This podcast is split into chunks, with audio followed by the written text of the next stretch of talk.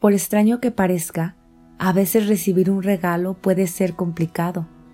Puede haber momentos incómodos en los que no sepamos qué decir, cómo responder o si debemos tratar de dar algo de igual valor a cambio.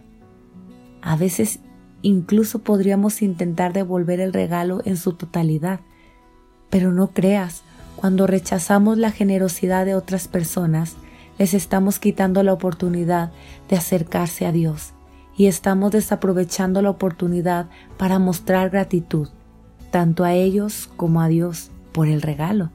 Uno de los mejores regalos que recibimos es el amor y la generosidad de Dios que otros nos muestran. Eso es algo que vale la pena celebrar y es algo que no te puedes perder. Envía un mensaje de texto a alguien que te haya mostrado generosidad recientemente alguien que fue generoso con su tiempo, esfuerzo o incluso con un regalo real.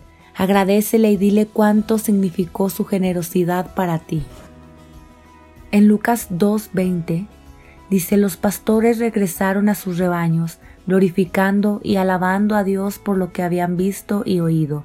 Todo sucedió tal como el ángel les había dicho.